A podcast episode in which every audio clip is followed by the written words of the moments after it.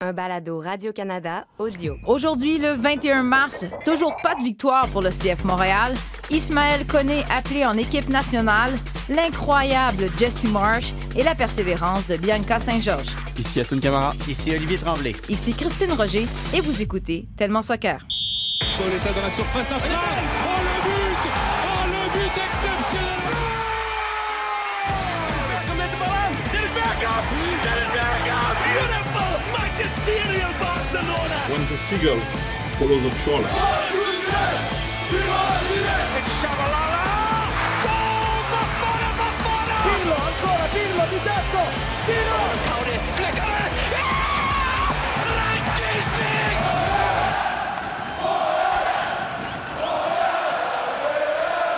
Bonjour et bienvenue à Tellement Soccer, à Soun, un 40e épisode pour tes 40 ans. Ou C'est un- 36 ans, qui sait. On ne sait pas trop. Mais oui, 40 épisodes quand même. On prévoit un party pour euh, notre 50e. Jacques-Alexis, notre réalisateur, est là-dessus. N'est-ce pas? Donc, euh, les gars, d'entrée de jeu, parlons encore des, euh, des déboires du CF Montréal. Donc, il y a eu en milieu de semaine un quart de finale à la Ligue des Champions, 1 à 1 contre, contre Cruz Azul au stade. Belle foule quand même. Mais donc, éliminé en Ligue des Champions, on se disait, ben, au moins, le CF Montréal va pouvoir se concentrer sur la MLS. Ça augurait bien. Une avance de 3 à 1 contre Atlanta avec quoi, 5-6 minutes à faire. Et finalement, match nul, 3-3. Les gars, là, là, on en parle depuis quelques semaines. C'est quoi la solution? Mais là, je veux dire, on... des excuses. Oui, je comprends, là, parce que là, je sais, Oli, tu vas peut-être me sortir des stats que les, les, les équipes qui ont joué en Ligue des Champions ont eu de la difficulté en MLS. Ce qui est exact, là, mais à un moment donné. Ouais, c'est ça. À un moment donné, là, c'est plus, c'est plus une excuse. Surtout dans ces circonstances-là, je veux dire, tu es à 11 contre 10, tu es en maîtrise de ton sujet après un début de match vraiment difficile. Puis oui, peut-être qu'Atlanta a arrêté un peu de jouer en première mi-temps quand tu regardes la manière dont ils ont donné certains buts. Mais sincèrement, il n'y a, a pas de raison de perdre ce match-là. Il y en a zéro. Puis la manière dont tu donnes ces buts-là, euh, à la toute fin, le, coup franc, c'est un, ramassis, un ramassis d'erreurs qui n'a pas sa place au plus haut niveau et qui doit faire perdre du sommeil à Wilfried Nancy en ce moment. Euh, c'est- pas, c'était pas bon. C'était tout simplement pas bon. Mais là, on a une trêve de deux semaines, donc euh, aucune victoire depuis le début de la saison en MLS. Mais là, à Sun, euh, l'un des dossiers dont on a parlé au cours des derniers mois avant le début de la saison, c'est qui sera le gardien numéro un. C'est Sébastien Breza. Et là, je veux dire, est-ce qu'on peut dire que c'est pas très concluant? Une chose, moi, qui m'a qui m'a inquiété un peu, c'est ce fameux euh, but où on voit les joueurs. Breza, il est pas content, il chiale après ses joueurs. Les joueurs ont l'air pas contents après lui. T'as Wanyama qui, qui lève les bras, qui va en vouloir dire Qu'est-ce que tu fous? Puis clairement, il y avait un problème de positionnement sur, cette séquence-là. Oui, c'est sûr que c'était une séquence qui, qui révélait pas, mal de choses, de, de frustration, c'est sûr. Et, et j'imaginais euh, les gars dans la chambre après le match, me- ça devait être euh, compliqué pour, pour en avoir vécu quelques-unes des fois. Et, euh, et c'est vrai que bah, en voyant ce but, j'ai eu la même réaction qu'Wanyama, personnellement, devant ma télé. Je dis, mais qu'est-ce qui se passe? Comment, comment, comment cette balle a pu rentrer, en fait? Et donc, le premier réflexe, c'est de regarder le gardien. Et sincèrement, il est fautif à 100%, non pas en positionnement pour moi, mais plus dans sa technique, en fait, Mhm. de pas chasser qu'il aurait dû faire avant de plonger. Il a plongé directement en essayant de chercher le ballon. Alors, ce qu'il aurait dû faire, c'est faire un, deux pas chassés pour plonger et prendre le ballon. Il l'a pas fait. Et ça a semblé comme une technique assez euh, amateur, là. Je me dis, là, Puis le temps de réaction qu'il y a eu n'a pas aidé non plus pour ça. justement déployer cette technique-là. Exactement, et, et c'est, je veux dire, c'est sa responsabilité. Mais en même temps, quand on voit le mur, quand on voit le ballon qui passe à travers le mur dans un sens aussi, en voyant le ralenti, je me suis dit, ah, les, les- les- les responsabilités sont aussi partagées. Et on pourrait regarder seulement le, ce coup franc-là et ce but, mais qui est pour moi en fait la conséquence d'une attitude qui a changé à 3-1, et je l'ai ressenti avant les buts qui, qui arrivaient. Je regarde les matchs, je me suis dit, là, et j'ai texté avec un ami euh, capitaine qui commentait un match aussi. et, je- et je me dis là, ça va remonter là. Ça va remonter parce que l'attitude a quoi? Un changé. lâcher prise? ou- Ouais, on sentait justement un excès de confiance. euh, on voit des petits détails qui arrivent. euh, Comme s'il n'y avait pas besoin du quatrième but, mettons. tu sais. J'ai trouvé ça un peu dans la, la manière d'avancer vers le but. Il n'y avait pas cette volonté-là de juste Exactement, une sorte de suffisance en fait, et euh, d'arrogance dans un sens, surtout dans le contexte dans lequel on est, tu l'as dit Olivier, je veux dire, tu as une période de, match que tu as enchaîné négatif, tu sais que c'est ton, ton défaut, la gestion des, des fins de match, etc. Puis tu te permets de relâcher, de jouer en fait en toute confiance, ça j'ai trouvé ça euh, très compliqué à gérer, et je trouve euh, bah, ouais, qu'il va falloir justement... bah, travailler tout ça parce que ça doit être extrêmement frustrant pour un gars comme Wilfried Nancy de mettre en place des choses tactiques. J'ai aimé ce qu'a présenté l'équipe pendant le match, mais là, c'est des choses que, je veux dire, c'est- hors du domaine du foot. Là, c'est ce que les joueurs ont envie de faire, leur concentration, des erreurs comme ça, tu les prévois, tu les prévois pas à l'entraînement et tu les prévois pas en tant que en qu'entraîneur. Donc c'est c'est compliqué. Là, je ne vais pas m'acharner, mais est-ce qu'on revient avec James Pantemis? Est-ce qu'on donne la chance à Pantemis? Parce que là, euh, je veux dire, oui, on a dit que, que Breza était le gardien numéro un, mais moi, j'ai l'impression que c'est pas convaincant comme performance depuis le début de, de- de la saison. Je pense que la question va se poser, puis ce serait juste logique qu'elle se pose, parce que quand tu regardes au moment où Pantémis perd son poste de numéro un, c'est ce genre de situation-là presque exactement. C'est un coup franc, puis on ne sait pas trop comment ça a été géré, puis à qui, à qui la faute et tout ça. Puis à mes yeux, je pense que James Pantémis a perdu son filet pour moins que ça. C'est vrai, c'est exactement le même trouve, type de séquence. Oui, exactement. Il a perdu pour moins que ça, mais j'ai envie. de- Enfin, je, sais que ce serait une réflexion euh, intéressante à avoir en fait de changement de gardien, mais pour moi, ce serait une, une très grosse erreur de focaliser f- le, le- le- le reflet finalement de ses résultats seulement sur le gardien. Mhm. Je suis sûr que si on changeait Pantémis pour Breza, il y aurait encore d'autres problèmes plus importants à gérer justement. La gestion de match, la concentration, euh, la, la concentration dans les coups de pied arrêtés. Euh, Il y, a- il y a beaucoup, beaucoup de choses qui ressortent dans cette équipe aujourd'hui. Je ne pense pas que le fait de changer de gardien va être la réponse à tout. Même si c'est la Ouais. réponse primaire et, et le réflexe qu'on a envie d'avoir au vu des buts qu'il y a. Mais je pense que c'est un problème global que cette équipe, euh, à, à laquelle cette équipe doit répondre et de voir ce qu'ils veulent faire vraiment sur le terrain. Comment, quelle attitude avoir. Parce que techniquement, on l'a dit, tactiquement, il y a des choses intéressantes. Mais dans la gestion de match, dans l'émotion qu'on veut mettre et dans la concentration, c'est là où sont les plus gros défauts et qui, qui dépassent le, le changement de gar- gardien en tant que tel. Je suis d'accord avec Hassoun, puis tu sais, je je dis que la question va se poser. Je pense pas que la réponse va être on change de gardien nécessairement. tu sais. Mm. Puis, puis c'est c'est aussi parce que oui, il y a le troisième but, mais il y a le deuxième aussi. tu sais. Mm. Puis le deuxième, là, je veux dire, c'est pas une erreur flagrante de technique de gardien ou quoi que ce soit du genre.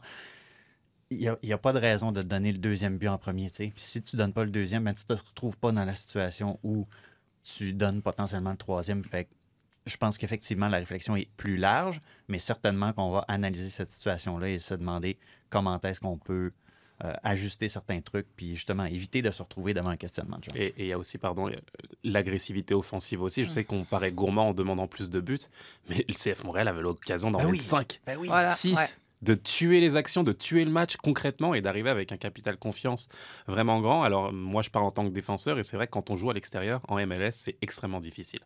C'est pas que du foot, c'est l'atmosphère, c'est l'environnement. Je peux vous dire que c'est- dur, c'est dur. Et donc, quand tu perds là-bas ou que tu fais des mauvais résultats, forcément, on regarde les défenseurs, ils ont mal défendu. Et, ça, c'est le, le- le discours direct qu'on a. Mais c'est pas que ça, c'est comment est-ce qu'on pouvait planter le quatrième but, les enterrer de cette façon-là et d'arriver avec une attitude encore conquérante à 3-1. Tu dois arriver gonflé et faire mal à l'adversaire jusqu'à la fin. C'est là où je reproche justement à cette équipe d'avoir relâché.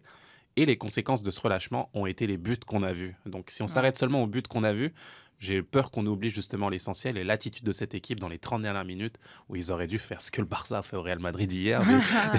C'est un exemple concret, mais oui, Ouais. d'arriver avec cette, étude, cette, euh, cette, euh, cette attitude conquérante. Ouais, mais Mais- honnêtement, le Barça aurait pu en mettre 7 ou 8. là. Aussi, Il y a eu un gros mais- relâchement, eux autres aussi. Que Montréal a de la misère à terminer un match, une- Montréal qui perd une avance en fin de match, j'ai comme une impression de, de déjà vu. Entre-temps, on n'a toujours pas de président. Assun, tu n'as toujours pas reçu un. Pas d'email, non. Non, pas de... non, tu n'as pas été contacté parce qu'on se souvient que la semaine passée, quand on parlait un ancien euh, qui a travaillé à Radio-Canada, bref, c'est un peu le profil qu'on avait détaillé en parlant de Gabriel Gervais, mais c'est exactement ton CV aussi. Si on veut parler des bonnes nouvelles, des aspects positifs au sein du CF Montréal, ben faut parler d'Ismaël Koné, qui a démontré depuis le début de la saison son énorme potentiel. Et euh, là, il est sélectionné avec l'équipe canadienne pour la première fois de sa carrière, à 19 ans seulement. Excellente nouvelle. On a demandé justement à John Erdman, l'entraîneur de la section canadienne, pourquoi il avait été sélectionné. On l'écoute.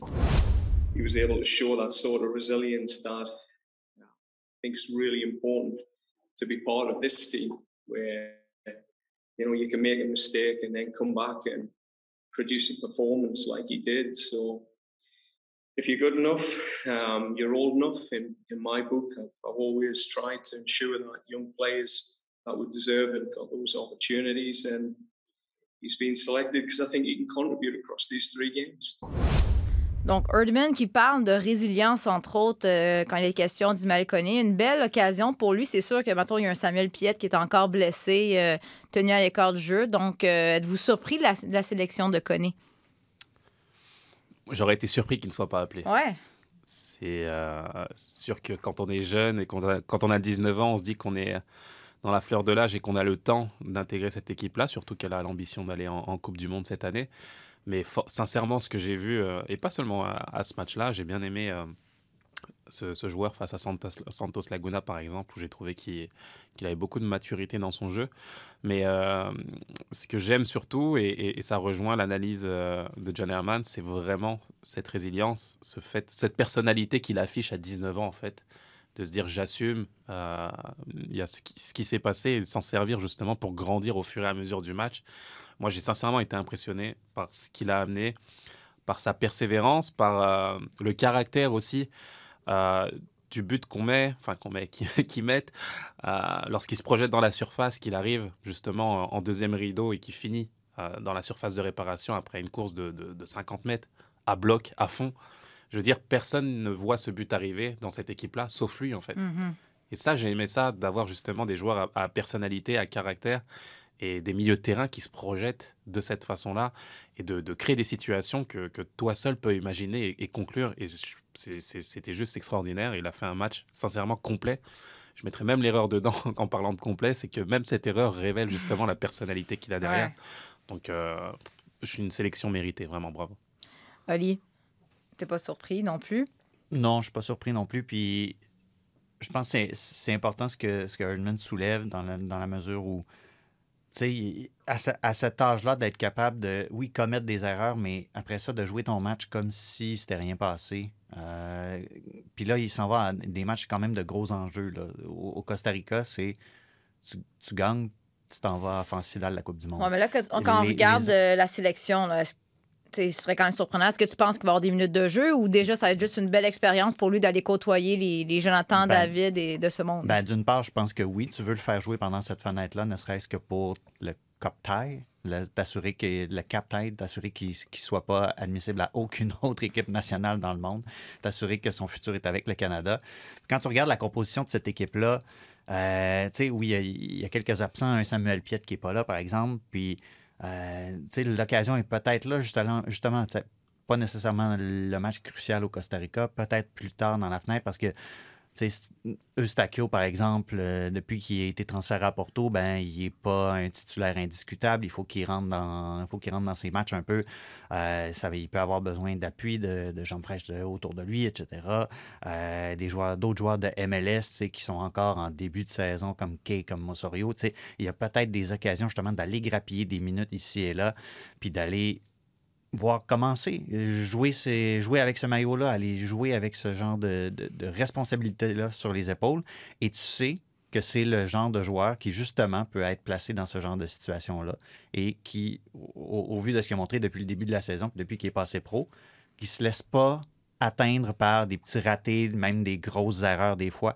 Fait que je pense que Erdman fait tout à fait la bonne affaire de le convoquer à ce moment-ci, d'assurer que son futur est avec le Canada, puis lui permettre encore une fois de, de oui, se confronter à ce genre de situation-là qui vont mettre son moral à l'épreuve. Puis, Parce- pardon. Ah, vas-y, non, ben, j'allais dire Ismaël Koné qui vient de la Côte d'Ivoire, on ne sait pas, il aurait pu choisir de- d'aller ailleurs qu'avec la sélection canadienne. mais là, la Le sélection Canada a été canadienne est. échaudé tellement souvent, tu sais. Oui, mais présentement, le Canada est devenu soudainement très attrayant pour ces joueurs qui ont plusieurs occasions. Puis, euh, c'est vrai, justement, là, euh, il a le potentiel, sincèrement, à 19 ans, il a le potentiel de pouvoir a- atteindre un jour une équipe comme, le Côte- comme la Côte d'Ivoire, vraiment. De ce que je vois, en tout cas, et ce qui se dégage en termes de personnalité de talent technique, euh, je ne serais pas surpris de le voir en Europe dans deux ans, moi, personnellement. Donc, euh, je trouve que c'est important pour John Herman de pouvoir le sélectionner. Et puis, euh, pour répondre à ta question aussi, à l'étape où est la- la- le- l'équipe du Canada aujourd'hui, ils, ils font pas de cadeaux. Euh, ils le prennent pas juste pour le prendre, pour Mhm. voir s'il a l'expérience. si- Non, non, non. S'il le prend, c'est qu'il est convaincu qu'il peut l'aider justement dans son équipe et qu'il a le potentiel pour. Donc, euh, moi, je suis, je suis vraiment sûr que qu'il aura justement des minutes, à, mes- à mon avis. Et il a une grosse, grosse carte à jouer justement dans cette Coupe du Monde. Et euh, en fonction de la saison qu'il aura aussi, pourquoi pas accrocher à une place dans, cette équipe-là, parce que de ce que je vois vraiment, il peut vraiment rendre des services à, cette équipe. Parce que la beauté de cette sélection canadienne. On n'aurait pas eu le même discours il y a quelques années, mais on l'a vu en l'absence d'un Alfonso Davies. Il y a de la profondeur, des joueurs, des joueurs capables d'être sélectionnés et de faire partie de cette équipe potentiellement à la Coupe du Monde. Il y en a plusieurs. Si tout va bien, Olivier, euh, tu devrais, tu devrais quitter demain matin pour le Costa Rica. Tu devrais être là jeudi pour ce match entre le Costa Rica et le Canada. Là, pour ceux qui sont un peu mêlés, là, on en est où dans ce processus de qualification pour la Coupe du Monde? Et c'est on, on a l'impression que c'est fait, ou presque. Mhm. Mais quand est-ce qu'on va pouvoir dire officiellement, voilà, moment historique, le Canada s'en va à la Coupe du Monde? Ben, le Canada, son destin entre les mains. C'est pas compliqué. Tu vas au Costa Rica, tu gagnes, c'est réglé. Fait qu'ultimement, c'est ça qu'il faut que tu vises, si t'es le Canada. Donc, Tu- comment tu te sens? Dans le fond, tu es en train de nous dire, toi, toi, que tu pourrais vivre un moment euh, historique au Costa Rica. C'est C'était ton accréditation. C'est essentiellement ce que je te dis. Puis toi, mettons, ça, sur toi, toi là, Olivier Tremblay, le, le fan de foot Newcastle, là, où ça se situe dans ton dans ta carrière ou dans même au-delà de la carrière, juste le fan de soccer que tu es. Mettons que tu es là au moment où le Canada se qualifie pour la Coupe du Monde. On veut des émotions La, ici. là. la dernière fois que le Canada a disputé une Coupe du Monde masculine, j'étais aux couches et le Canada avait perdu trois matchs en ne marquant aucun but. Mm. On part de loin Ouais. comme, euh, comme équipe nationale masculine parce qu'évidemment, les, les femmes sont là pour euh, remonter notre pedigree un peu tu sais, depuis euh, plusieurs, plusieurs années maintenant.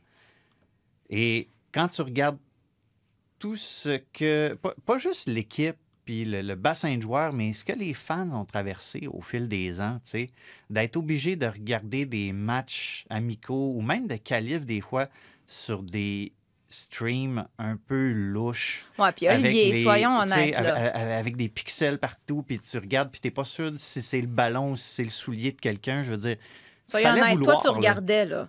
Mais présentement, l'équipe canadienne est en train d'attirer des fans qui avaient jamais regardé des matchs de soccer. Ceux qui ont commencé pendant cette phase de qualification-ci, là, vous avez une cuillère d'argent dans la bouche.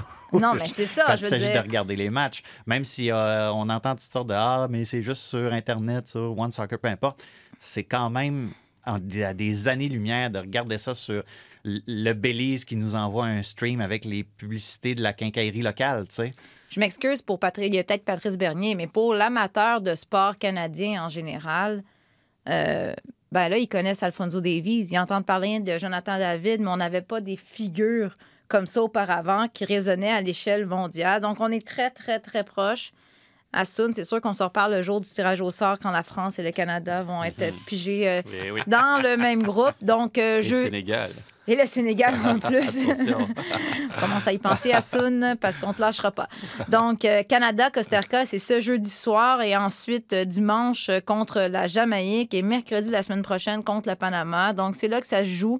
Si tout va bien, Olivier va être là pour ce moment historique. Il va pouvoir nous en reparler la semaine prochaine.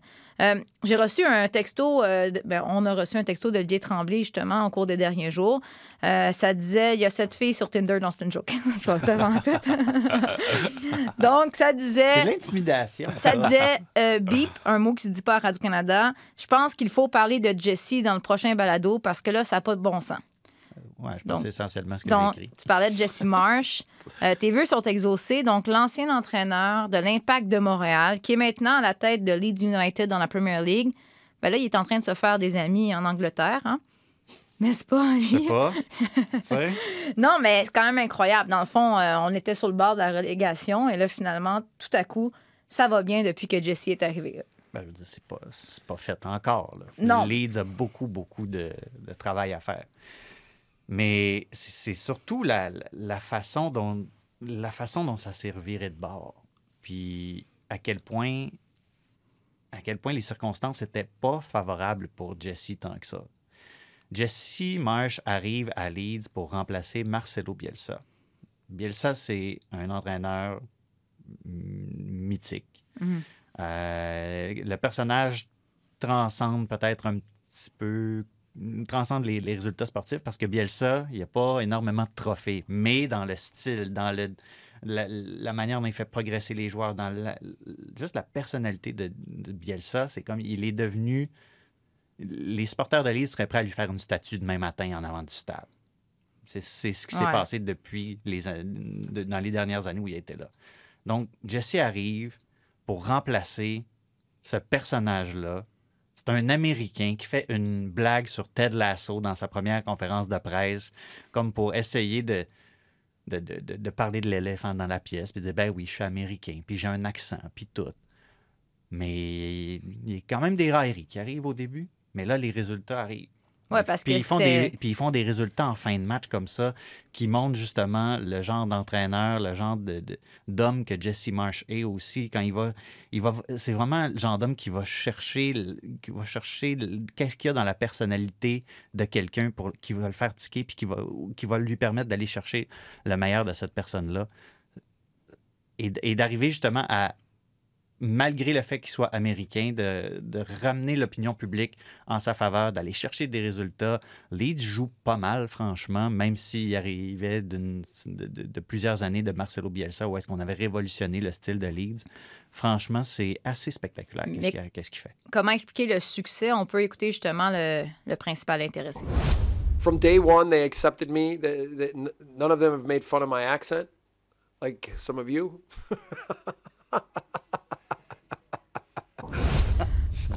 Non, mais est-ce que ça illustre un peu la personnalité? Asun, euh, bon, tu le connais bien. Euh, est-ce que, un, est-ce que tu es surpris de, de la, tourne- de la- de la tournure des événements, du succès qu'il a présentement? Et c'est quel genre de coach? Quand Olivier parle de Ah, il va chercher chaque joueur, je pense que tu es bien placé pour nous dire est-ce que c'est vrai ou c'est pas vrai? Excuse-moi, Ali, mais on va, on va demander à Asun. Non, bien sûr, c'est euh, Jesse Marsh, c'est un, charmeur. Donc euh, là, il est dans son rôle justement euh, d'arriver à se mettre dans la poche euh, tous les fans de Leeds dans sa personnalité et dans ce qu'il est. Et je suis pas spécialement surpris parce que moi, je suis sûr de son potentiel et j'ai l'impression que c'est que le début en fait de sa carrière parce que je le vois vraiment aller aller vraiment haut. Et il a ce- cette qualité justement d'aller donner confiance à chaque joueur, à, à venir te parler comme, comme on le dit en individuel, à te donner confiance. Est-ce Ah. qu'il t'avait donné confiance, toi? Moi, non. Non, mais j'ai l'impression que tu as l'air, d'avoir une ambivalence. Là. Oui, justement. Et euh, Jesse Marsh, il fait partie euh, de, je crois que c'est de la section 4 des conférences que je donne en entreprise, en fait, et, euh, et dans les écoles. Il y a une section sur Jesse Marsh. Ouais, non, vraiment, vraiment. Euh, depuis que je donne des conférences aujourd'hui, bah, une section sur Jesse. Et Jesse, c'était l'entraîneur qui me faisait absolument pas confiance au début, qui me voulait pas. Connaissait pas, il voulait ramener sa gang d'Américains, et puis il était très bien avec ça. Olivier s'en rappelle sûrement. je vois hocher de la tête. Mais non, il me voulait pas du tout. Il voulait Ouais. même me dégager de l'équipe, là, sincèrement. Il, il s'est dit, il me connaît pas, il veut, il veut pas, il veut rien savoir de moi. Pourtant, j'avais fini euh, euh, joueur de l'année en, en NASL, puis dans l'équipe type. Et il me- le club m'a donné une chance, la chance de rester avec cette équipe et de prouver par la suite que, que j'avais le potentiel pour rester. Et puis vient un match, euh, une semaine de trois matchs où il veut reposer l'équipe. Et euh, on joue à Kansas City ce match. il nous envoie. Je savais que ça s'en venait, ça. Il nous envoie à la boucherie à Kansas City où il met tous les remplaçants avec Patrice Bernier, toute la gang qui joue pas, et qui, en qui il n'avait pas confiance. Et puis, euh, et puis euh, il me met, il se dit bah, je vais reposer mes gars. Euh, Tant qu'à faire, on joue la meilleure équipe, autant, autant envoyer les chèvres là-bas. donc, donc il me met dans l'équipe. Première fois qu'il me découvre, on joue, on gagne. Gagné 2-0. 2-0, on les éclate. je, finis je je fais un super match là-bas avec Nelson Rivas dans l'axe. C'était vraiment incroyable. On s'éclate, mais comme si on avait joué ensemble depuis longtemps. Et Jesse arrive. On dirait quelqu'un qui joue à FIFA. Non, mais exactement. C'était vraiment ça. Puis Jesse euh, court sur le terrain, il arrive, il vient vers moi, il me dit Assoud Assoud Tu vois, je te l'avais dit, t'es le meilleur Tu vois, you're the best, ah bon Et c'est là où, bah, depuis ce jour-là, je suis plus sorti de son équipe et je suis devenu limite euh, son joueur chouchou en fait. Et il voulait me récupérer par la suite, partant à New York. euh, euh, on, faisait, on était en pré-saison à Orlando avec euh, les, les Red Bull. C'était des discussions à- au devant de l'ascenseur, dans sa chambre aussi en cachette. Ah, viens, viens avec moi, viens avec moi. Et puis depuis ce jour-là, bah, on s'est comme plus quitté, resté en contact jusqu'à le voir récemment quand il jouait contre le Paris Saint-Germain à, à- à- à Paris. Et, et- et je trouve que c'est justement ça sa force, c'est qu'il il arrive justement à, à s'adapter aux joueurs, aux situations. Et c'est un gars hyper pragmatique quand il reconnaît quelque chose et que tu lui donnes, il te le rend fois mille en fait. Et pas seulement sur le terrain. En- je veux dire, tu restes en contact avec lui. Euh, Ronald Zubar en France, avec qui il a joué à, à New York Red Bull, c'est un de ses meilleurs amis aujourd'hui. Euh, il crée une connexion avec ses joueurs et c'est ce que j'aime moi chez lui vraiment humainement. Il est, il est génial. Et comme tu l'as dit, Oli, il passe après Bilsa. Mhm. Bilsa, c'est un druide, là. C'est le, c'est le guide des Guardiola, etc. C'est-à-dire que quand Gua- Guardiola parle, pour lui, son mentor, c'est Bilsa. Et derrière, tu un Américain qui arrive et qui, qui part de ce constat-là et qui doit prouver qu'il peut être justement l'homme de la situation. Et pour l'instant, en tout cas, il le fait de façon euh, remarquable. Donc, euh, bravo, bravo à lui. Vraiment. Ouais, mais tu racontes le moment où finalement il vous avait envoyé euh, dans la la, gueule du loup, à la boucherie. Ça, ça, j'ai Mais- l'impression que ça y a ouvert les yeux à Jesse aussi. Oui, mais moi, ce que j'allais dire, je retiens, parce qu'on a souvent parlé de, de certains joueurs, souvent des jeunes joueurs. On parlait de l'éthique de travail, l'attitude. Oui, tu as fait confiance, mais en même temps, il y en a qui sont, qui sont laissés de côté puis qui ont une, Ouais, le, mais une attitude. euh, C'est le sport. Je te parle justement de cette anecdote-là, mais je veux dire, en pré-saison, j'ai même pas fait la pré-saison. Moi, il m'a laissé à, à Montréal, à Hochelaga, dans le froid, dans la neige, pendant que toute l'équipe était à, à Los Angeles pour jouer la préparation face à l'équipe de David Beckham, etc. J'ai pas fait de pré-saison. Il m'a laissé Ah, là mais tout seul. re- regarde l'homme que, que, que ça a donné. Regarde Mais- qui tu es aujourd'hui à ça. Ouais, dans un sens, mais c'est aussi grâce à lui dans un sens. Je veux dire, si j'ai la mauvaise attitude dont tu parlais quand tu es Mhm. jeune, justement, et tu te dis, bah, l'entraîneur ne m'aime pas, pourquoi je vais lui donner, etc. Pourquoi je vais aller faire ce match à Kansas City si l'entraîneur ne, ne me, ne me fait pas confiance? Bah, Tu as ce choix-là, ou alors la possibilité bah, d'inverser une, une tendance et de te dire que bah, par rapport à ce que tu fais sur le terrain, tu es capable de changer la perception des gens, et c'est. Ce que fait des garçons, font des garçons comme Koné aujourd'hui, comme d'autres jeunes aussi qui sont capables de se relever de ça et de se dire que tu peux, tu peux. tu- un entraîneur n'est pas bête. S'il voit que tu lui donnes, il te le rend. Il, te- il a besoin de toi aussi. Et puis, si tu lui rends aussi, ça, ça avance. De toute façon, c'est le seul choix qu'on a. C'est la seule, euh, c'est la seule issue qu'on a si on veut réussir et avoir une longue carrière dans le monde du football professionnel. Il y a un autre ancien de l'Impact de Montréal, CF Montréal, que- qui a fait parler de lui sur les réseaux sociaux, qui est allé d'une déclaration assez franche. On peut l'écouter. J'ai joué au Barça. Et quand tu faisais pas ce que tu avais à faire, peu importe le nom, peu importe qui tu es, tu ne respectais pas ce qu'il y avait à faire. Le coach, est-ce qu'il peut coacher? Tu respectes pas ce qu'il y a à faire, au Barça, tu pars. À- au Bayern de Munich, tu pars. Dans les grands clubs, tu pars. Ici, est-ce que tu pars? Quand je dis ici, au PSG. Ouais. Donc à un moment donné, il ne faut pas non plus banaliser 10 titres. C'est extraordinaire. C'est extraordinaire, je le répète. Mais pas comme ça. Alors, tiens, Thierry Henry, en marge euh, de ce match euh, du PSG, perdu 3-0 contre Monaco. Il y a aussi cette défaite en Ligue des Champions contre le Real Madrid. Auparavant, une défaite de 1-0 contre Nice. Il nomme pas de Thierry Henry. Mais, On veut des noms. ouais, non, mais de qui parle-t-il? Et t'en penses quoi? On sait que c'est ton club, euh, Assoun. Je sais que tu es très objectif. Non, Ah, il est mais rendu pour Monaco maintenant. Ouais, c'est Ah, c'est ça, il est On rendu a- grand on a fan eu de notre Monaco. Sur Twitter Mais- Non, mais. On- a parlé déjà, tu sais, entre autres, avec Messi la semaine dernière, quand on parlait de Ronaldo, on disait c'est même plus du foot, c'est business. Il n'y avait pas le droit d'enlever le Messi dans ce match de Ligue des Champions, Hmm. alors qu'il aurait dû. euh, D'abord, rendre hommage à Thierry Henry. Dans son rôle de consultant, pour moi, c'est le meilleur. Mais le meilleur et de loin, il est extraordinaire. Puis je, je vous souhaite, dans un sens, là, de, de rester à cette place, parce que pour moi, il, il est juste. euh, Meilleur que coach? Pour pour l'instant, oui. Ouais. Pour l'instant, oui. Euh, c'est sûr qu'il veut se prouver des choses, mais moi, je, ah, dans le rôle de consultant, je- Il est dur à battre. c'est juste magique, vraiment, Ouais. vraiment. Et il, a, il, il donne des, il donne le ton juste, tout simplement. Je veux dire, à travers son expérience et ce qu'il a, ce qu'il a vécu aussi. Je veux dire, il relève, il relève des choses que les supporters euh, ressentent aussi depuis pas mal de temps. Et le- l'entendre de la bouche de Thierry Henry, bien entendu, c'est un autre impact et une légitimité que tu peux plus, tu peux plus bouger en fait. Et ça met aussi les dirigeants face à, des, à leurs responsabilités à travers ces mots. Bah, de se dire de faire des choix et de, et, de, et de sévir quand il faut sévir. Parce que le match de Monaco que j'ai regardé ce week-end, la Paris-Monaco, mais sincèrement, t'envoyer la CFA, ça aurait été mieux. Vraiment. N'importe quoi. C'était horrible. C'était mais, mais une catastrophe. mais- mais- Avec des milliardaires sur le terrain, vraiment de cette façon-là, et de te dire que tu arrives à rendre ça en termes de contenu et d'intensité et de volonté de jeu, c'était c'était horrible. C'était le pire match que j'ai vu de ma... Mais vraiment, là, faut vraiment que les gens Non, mais en il parle de qui, là? Il parle de qui et on fait quoi? C'est ce que je lui reproche. Moi, j'ai des amis français, justement, supporters du PSG, qui m'ont texté à la fin du match, qui m'ont dit Eh, mais ton gars, là, qui donne des noms maintenant, qui donne les noms, etc. Je dis Ouais, franchement, ouais, ça, il aurait pu aller plus loin, puisqu'il a- on devine de qui il parle. Moi, personnellement, je vois tout de suite Neymar, par exemple. Je veux dire, c'est c'est- aujourd'hui, c'est dur à dire, mais il ressemble plus à un joueur de foot. Dans l'intensité, dans l'engagement, dans le. Dans le, le fait d'être dédié à ta tâche. J'ai l'impression que c'est un gars qu'on a sorti de son tournoi de poker, qu'on est venu déranger pour aller jouer à Monaco, et retourner, et qu'il a qu'une seule envie, c'est de retourner à ses, à ses activités sur Twitter, sur Twitch ou, euh, ou sur son tournoi de poker, et surtout, le, le- le- foutez-lui la paix, quoi. C'est c'est le ressenti qui sort. Plus que le contenu sur le terrain. Et ça, c'est ça, c'est gênant, en fait. C'est gênant dans tout le marketing. On parlait de joueurs extraordinaires qui ont marqué l'histoire du foot, mais qui ont été broyés par la publicité derrière. Je pense à Ronaldo, par exemple, et le Phénoméno par, par le passé. Des joueurs qui, qui sont un petit peu perdus par la suite. Il ressemble plus, sincèrement, à un joueur de foot concentré dans sa tâche, dans ce qu'il doit faire, dans le fait d'être payé autant d'argent, là, on lui donne autant de millions. Parce que là, il est détesté partout, là. Oui, c'est ça. C'est- Et c'est le problème justement de joueur qui va être broyé finalement par euh, ce qu'il est, par la machine euh, euh, marketing qu'il y a autour de lui.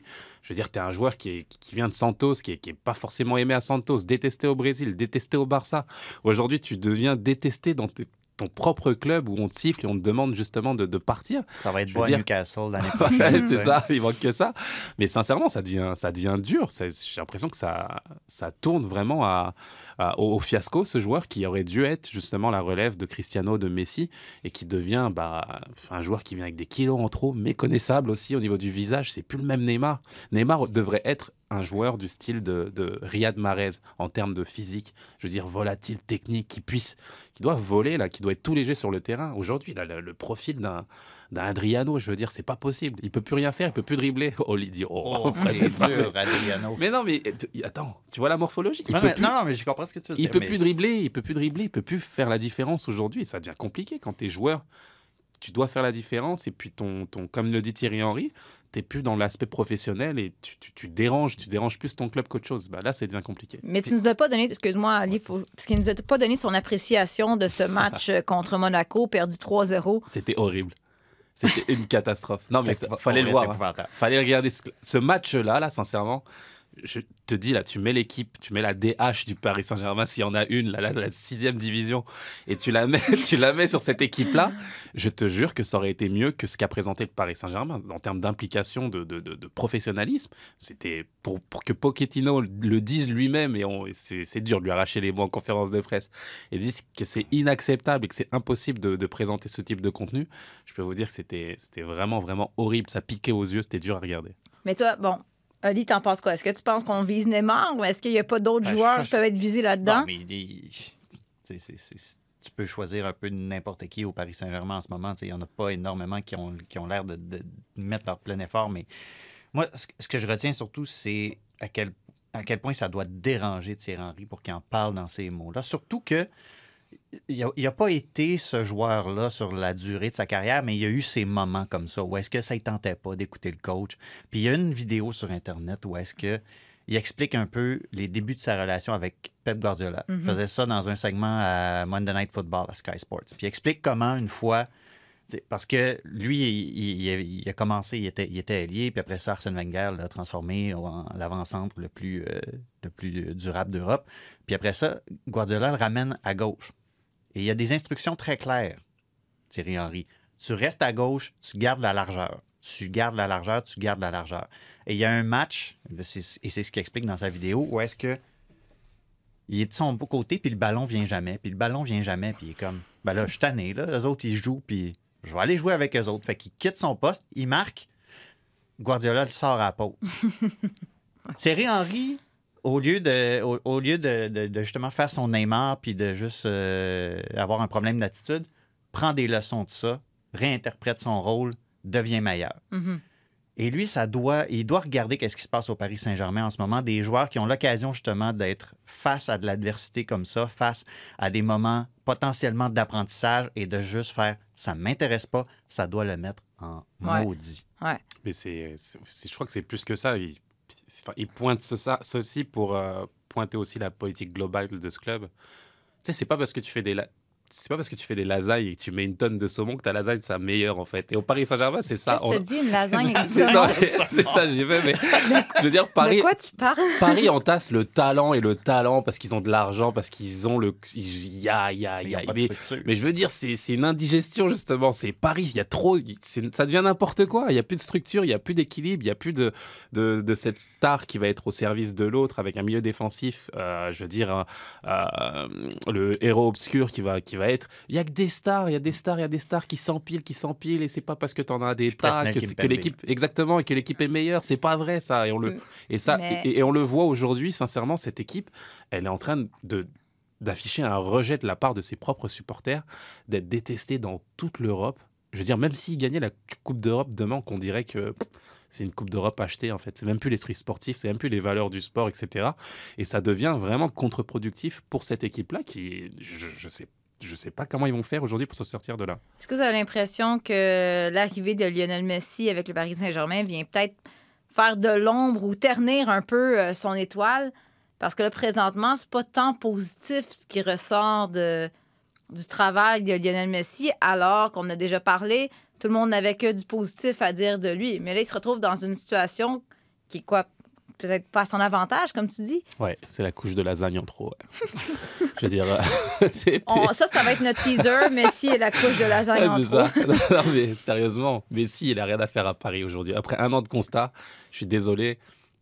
Je, veux dire, ça, pour lui, en fait, Mais c'est ça. ça me dérange pour lui, en fait. Je, je, je suis désolé qu'il ait pris cette décision. J'aurais aimé qu'il finisse sa carrière de, de, de façon extraordinaire au Barça. On lui aurait fait le statut, c'est réglé, etc. Là, je veux dire, il... puis on le voit de lui-même, là, mais on- vous avez vu les commentaires de Daniel Alves ce week-end aussi. Il dit que Messi est juste perdu à Paris et que s'il veut revenir à Barcelone, il est le bienvenu. Je veux dire, Javi, l'entraîneur du, du, du Barça aussi, dit la même chose.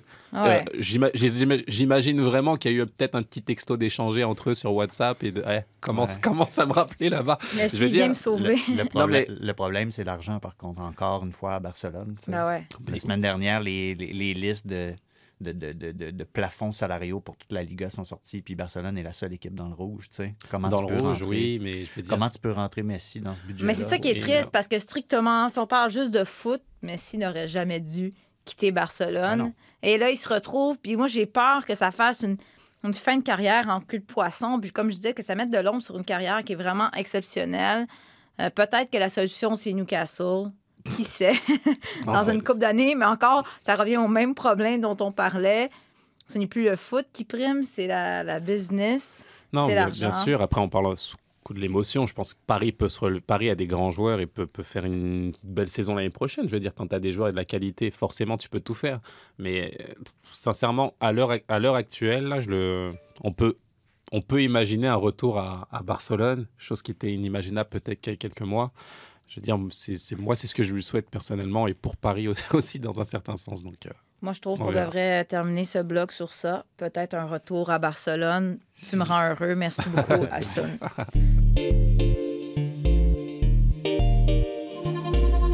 Les gars, parlons un peu de foot féminin. Donc, euh, c'était entre autres le début de la Coupe Challenge en NWSL, NWSL. Je ne sais plus si on parle anglais ou français ici à Radio-Canada, mais en tout cas, tournoi qui fait office de préparation en vue de la vraie saison. C'était lié aussi le début de deux équipes d'expansion, Angel City contre le Wave de, de San Diego, 1 à 1. Mais, euh, tu sais, quand on parle, euh, c'est un sujet qu'on aime, le branding, euh, le marketing, l'image. Là, je pense que Angel City peut dire mission accomplie parce que ça a été quand même un premier match, une belle foule puis beaucoup d'ambiance.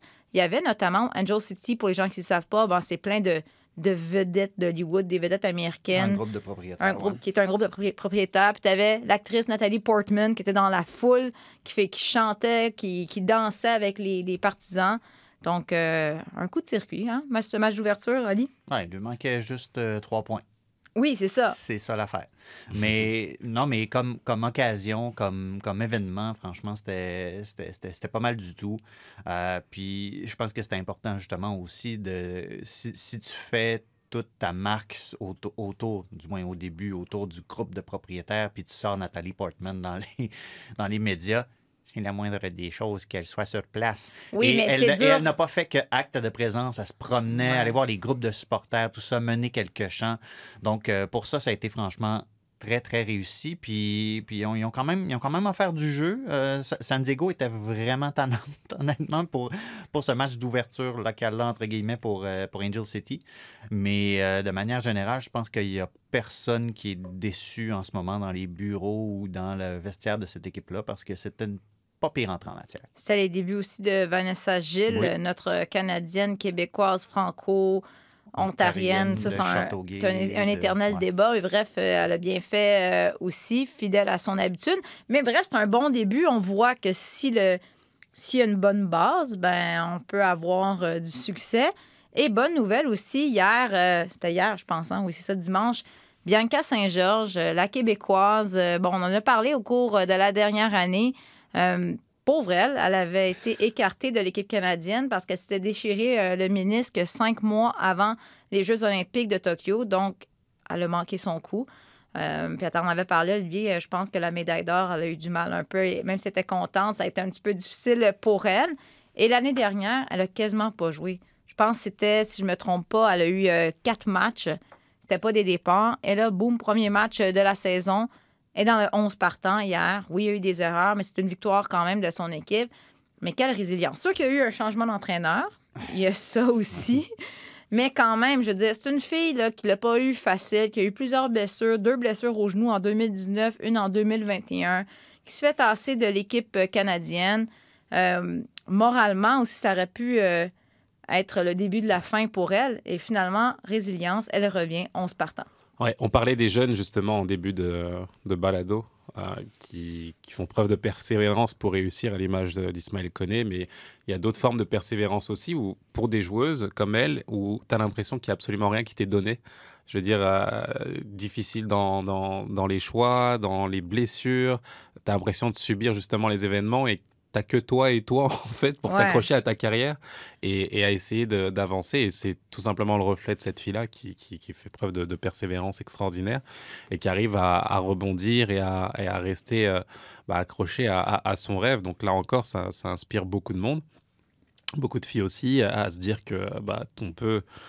On peut, euh, on peut avancer, on peut euh, se réaliser aussi à partir du moment où on y croit et on passe à travers tout ça. Donc, euh, sincèrement, bravo, bravo. Puis même juste dans le petit microcosme du match d'hier, tu sais, ça, ça aurait pu se continuer parce que elle commet une faute qui est euh, douteuse un peu, mais elle reçoit un carton jaune Mm. pour ça. Ça mène directement au but de Houston qui mène 1 à 0. Puis c'est Mm. comme. Ah je regardais ça, elle. C'est ma- j'étais c'est comme, ma faute, Ah, ouais. pas encore, tu sais. Parce que, bon, Bianca, puis les cartons, des fois, c'est une Ben, relation un petit peu particulière. C'est son style de jeu est agressif. Des fois, ça. ça. va servir, mais des elle, fois, elle, ça le, va contre le- elle. le stéréotype de la, de la, ce qu'elle dit, la, la belle joueuse canadienne qui est donc bonne techniquement puis qui est fine, ça y tape bien. Ah, elle, ses c'est une nerfs. Tu sais, Elle veut, elle veut être une- un petit peu une brute. Mais elle n'a pas laissé ça, justement, euh, ternir son match, n'a pas laissé ça euh, influer sur la manière dont elle allait se comporter sur le terrain. Continue à jouer son match. Euh, elle jouait un espèce de rôle de, de piston à droite. Là. Il y avait des, quand même des responsabilités offensives assez significatives. C'est bien quitté de sa tâche. Un, un bon bilan, honnêtement, surtout pour une, une- une première titularisation comme ça depuis un bout de temps. Je pense que ça a dû lui faire énormément de bien. Mais c'est là qu'un entraîneur peut faire la différence. C'est que euh, on parlait tantôt d'un entraîneur qui va donner confiance en son joueur, en sa joueuse, c'est pas de la sortir tout de suite à la première erreur, puis lui dire, ben, c'est terminé, finalement, tu retournes euh, comme euh, la 21e joueuse. Mm. C'est, là, c'est comme, non, regarde, t'es jeune encore, c'est correct, c'est normal, t'as fait une erreur, ben continue, puis j'espère qu'on va la remettre encore dans 11 partants pour les prochains matchs. On va jouer à Kansas City avec les autres. c'est ça. Non, les entraîneurs le savent. Quand tu es en phase de reprise, justement, forcément, tu vas pas être au top, bien entendu. Donc, on peut s'attendre à ce type de, situation-là. Mais c'est la continuité et la confiance qu'on a dans, son joueur ou sa joueuse qui, fait la différence sur le long terme. Et on sait que Bev Priestman va toujours la surveiller. Euh, Bev avait été sa, sa, coach dans les U20. Bianca était la capitaine de cette équipe euh, canadienne. Euh, donc, tu sais, Bianca était, était coincée un peu dans un cercle vicieux parce que là, tu te fais tasser de l'équipe canadienne, mais on ne te fait pas jouer en club. Donc là, euh, tes entraîneurs avec l'équipe canadienne ne te voient pas évoluer, donc ils vont pas te rappeler. Et là, il était coincé parce que personne lui donnait sa chance de jouer. On va la suivre avec intérêt. La porte est grande ouverte à Chicago. Beaucoup de changements dans l'entre-saison. Voilà, donc euh, oui, encore, il va y avoir la D1 Arkema sur les ondes de Radio-Canada Sport. Il faut suivre aussi la NWSS. C'est un excellent niveau de jeu. Tout ça en attendant, il faut dire à chaque épisode qu'il y a une ligue ou une équipe professionnelle de soccer. Première fois j'entends parler Au Canada, on va peser sur le bouton jusqu'à temps qu'il y ait un changement. On fait notre part comme on peut.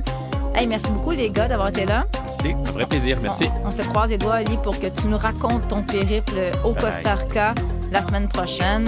Donc, euh, on se retrouve la semaine prochaine pour un autre épisode de Tellement Soccer.